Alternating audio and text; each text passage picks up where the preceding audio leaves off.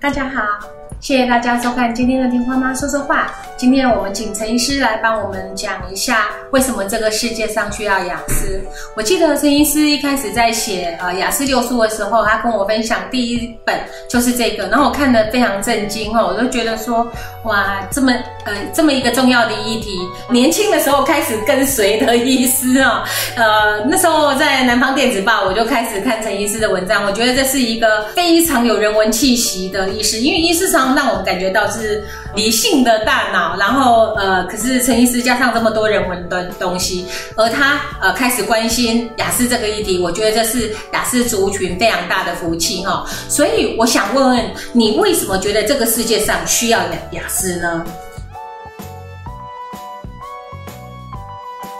其实我一开始呃注意到这个问问题的时候，我就去做了一些搜寻。其实最先提出这样概念的哈是美国一个呃很有名的。嗯，新创新创产业的创投啊，呃，彼得泰尔啊，他在那种很多电影里面都有出现啊，因为他对跟像脸书这样的重要的公司啊，他有时候都是幕后的投资人啊，也是导师，也是这些年轻创业者的一个重要的导师。是哦，他就提出了一个很重要的概念，他就认为说，其实重要的新创产业像是苹果啦、微软呐，哦这些，其实。这些新创产业的领导人最好是要雅思特质，而且雅思特质越强，哦，说不定他的创造力是越高的，啊，那他就提出呼吁，哈，要请各个大公司，哈，你们在录用人才的时候，一定要要去选择，啊，具有雅思特质的人，啊，要协助他们进入企业里面，他们可以发挥很大的能力，啊，那为什么对新创产业来讲？坚持跟创造力是很重要的。是啊，你不是在重复别人已经做做过的事情啊，你要去创造一个新的事业，你的做法可能要跟别人不一样啊。你看，脸书它的做法，如果是跟以前的网站一样，它就不会变成脸书了嘛。是是。好，那所以你一个呃创造新事业的人。你不能从众，不能流俗，啊，就是说你不能说啊，因为别人怎么做我就怎么做，别人怎么说啊，我就跟着。五个人有三个人这么说，好，我就照照这三个人说的去做了，好，如果是这样，可能没有办法去创造一个新的事业。是，那雅思特质强的人呢，呃，他可以有很好的逻辑思考的能力，系统性的思考能力，好，然后在混乱的环境里面，啊，然后去。找出一条路，然后坚持的做下去。当然很多失败了，好，可是也有少数成功了。嗯，好，那我就是从这彼得泰尔他的这些文章里面，再一步一步的去去探索，就发现说，哎，其实人类真的很需要这些雅思特质的人的创造能力。好，然后如果说大家都太重视社交，啊，你一定要社交能力很强，好，那你一定要很会察言观色。你才能拔擢上来，啊，你才能做这个社会的领导人物。那这样我们就会去牺牲了很多的，呃，有很很有才华的人，或者是很多有很有创造力的事业的机会，就这样子就没有了。嗯。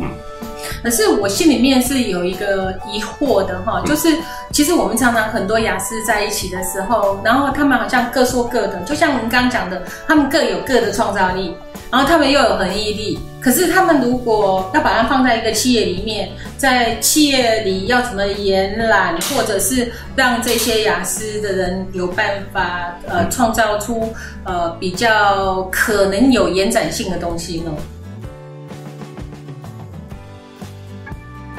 这个就会需要一些大企业或社会企业啊，社会企业它不是以获利为第一个目标，那大企业的资源很多，它就有办法。啊，特别在他们的人资部门里面啊，有专门的人来做这些事情。是，因为你一个雅思特质强烈的人，第一个你从面试开始就要不一样了。是，啊，因为这些人呢，你如果用一般的面试，你可能会觉得 这个人怎么面试的时候都不看考官呢？而且讲了一大堆，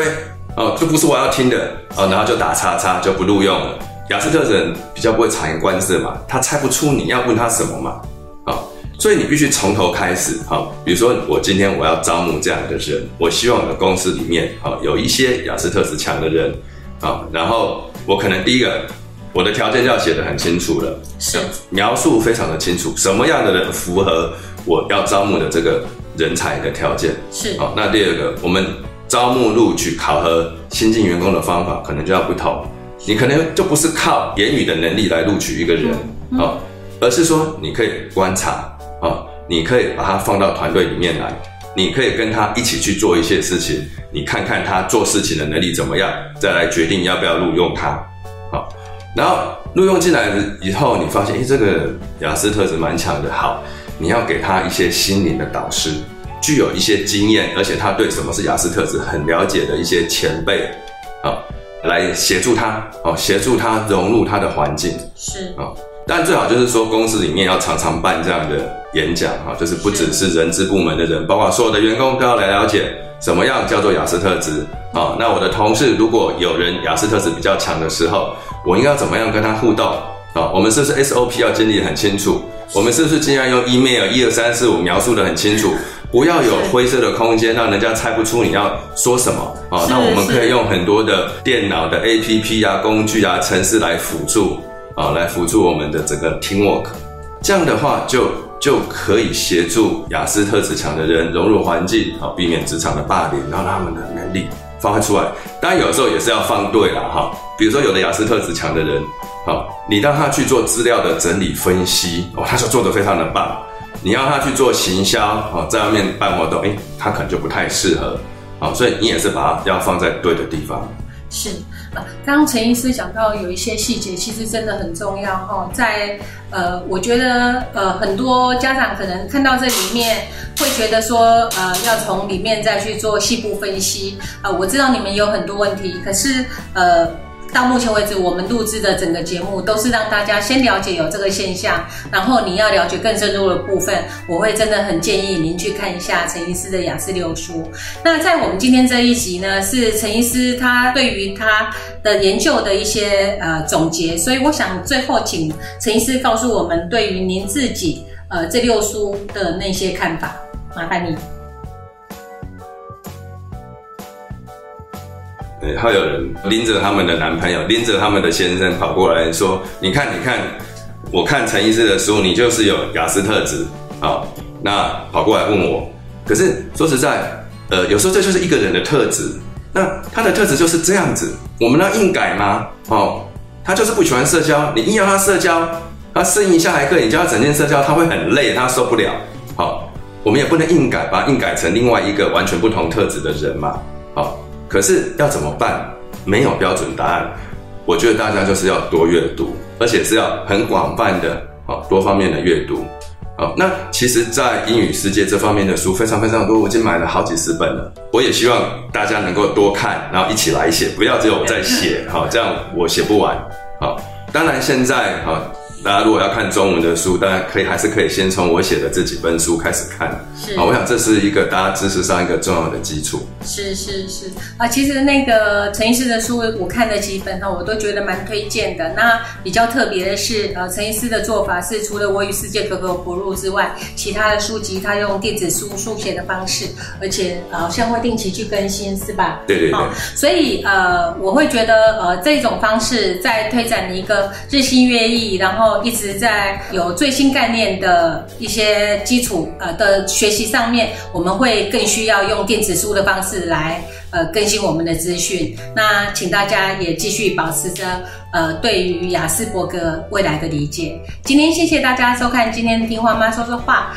陈医师的单元到今天为止，我们下次呃会有新的单元再呈现。谢谢大家的收看，拜拜，拜拜。